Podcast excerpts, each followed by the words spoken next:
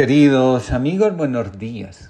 Comparto con ustedes la reflexión del día de hoy titulada Aceptar lo que somos ante Dios. La mujer samaritana religiosa. En su corazón anhela una relación con Dios.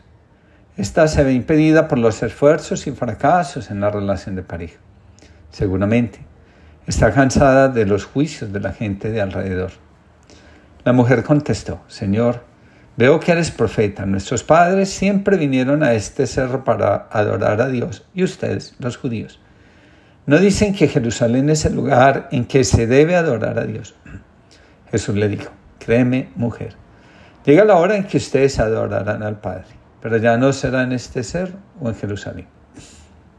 Para Jesús es importante que en la relación con Dios haya disposición de ver nuestra verdad la que habita en nuestro interior y que por momentos nos hace vivir alejados de los demás porque nos asusta. Dice Ansel Grun, a Dios solo se le puede adorar con una disposición del alma auténtica y honesta con respecto a la aceptación de uno mismo. Lo que le sucedió a una mujer demasiado perfecta. Era una mujer conocida por su perfección. Un día decidió que ya era tiempo de casarse y como era un ser tan perfecto, pensó que se merecía el hombre más perfecto. A todos los hombres que conocía los descartaba por ser demasiado altos o demasiado bajos, demasiado listos o demasiado tontos, demasiado fuertes o demasiado débiles. Así fueron pasando los años y cuando la mujer pareció encontrar a su hombre perfecto, éste la rechazó porque ella era demasiado vieja. Solo hay una forma auténtica de adorar a Dios o de rendirle culto. Esta forma consiste en la aceptación interna de lo que somos y la apertura de corazón. Jesús actúa sin prejuicio frente a la mujer samaritana. Jesús sabe que por alguna razón la vida afectiva de esta mujer no encuentra paz. Tengamos presente que Dios está por encima de todas las cosas. Lo anterior significa que Dios se alza por encima de cualquier interés personal o ideología. Nos corresponde la tarea de mantener puros el corazón y las manos. Quien así procede, da cuenta de que su vida está dirigida por algo más grande, por el amor. Sabemos que donde hay amor, la vida crece y se expande. Un corazón que ha encontrado la profundidad en sí mismo se abre con mayor facilidad al encuentro con Dios. Ahora, tengamos presente que es muy fácil quedarse en la superficialidad, la máscara y la hipocresía. Así, podemos terminar alejando a Dios de nuestra vida. La hipocresía, enseña el Papa Francisco, es el lenguaje del mal que entró en el corazón y puso su morada en él. En la lucha por el poder, la hipocresía siempre mata. De nuevo, dice el Papa, tendríamos que aprender a sentirnos responsables del mal que albergamos en el corazón y del amor que rechazamos por mantener la hipocresía la imagen ante los demás de seres buenos, llenos de amor, cuando en realidad estamos llenos de un dolor que nos resistimos a aceptar y a transformar.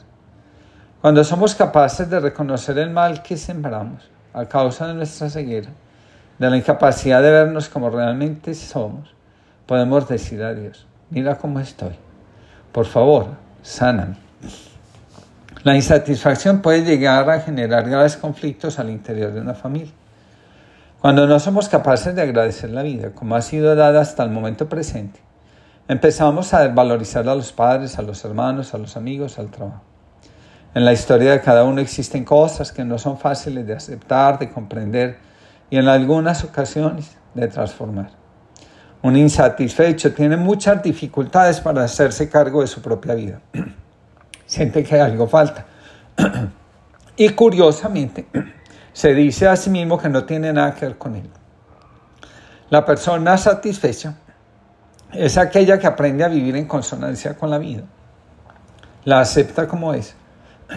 Y sabe que si algo hace falta, es su responsabilidad conseguirlo.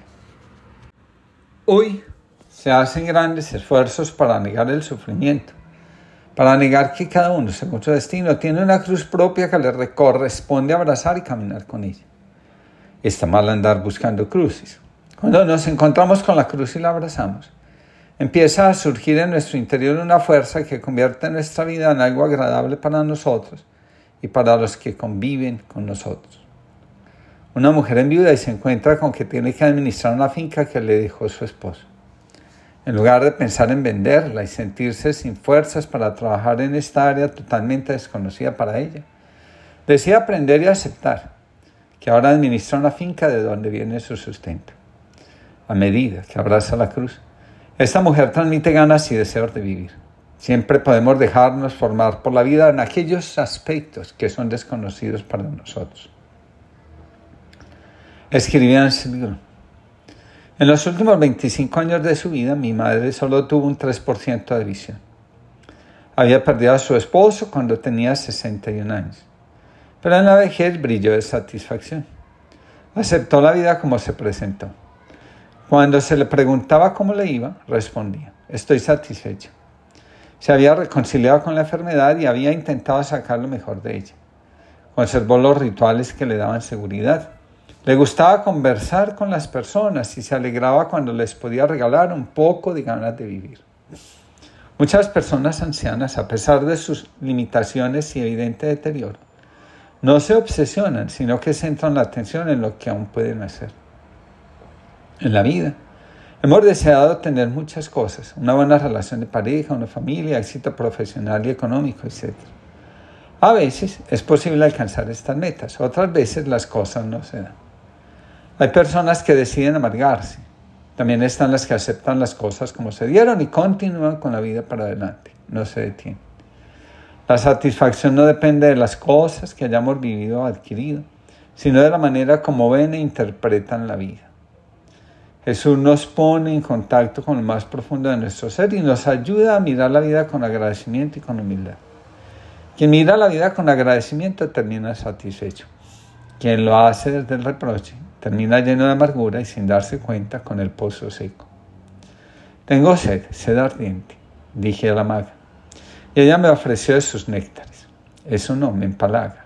Luego, una rara fruta, con sus dedos de maga, exprimió en una copa clara como una estrella, y un brillo de rubíes hubo en la copa bella. Yo probé, es dulce, dulce.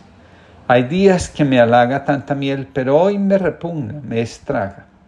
Vi pasar por los ojos del lado una centella, y por un verde valle perfumado y brillante, llevóme hasta una clara corriente de diamante. Bebe, dijo. Yo ardía, mi pecho era una fragua. Bebí, bebí, bebí la linfa cristalina, oh frescura, oh pureza, oh sensación divina. Gracias, maga, y bendita la limpidez del agua.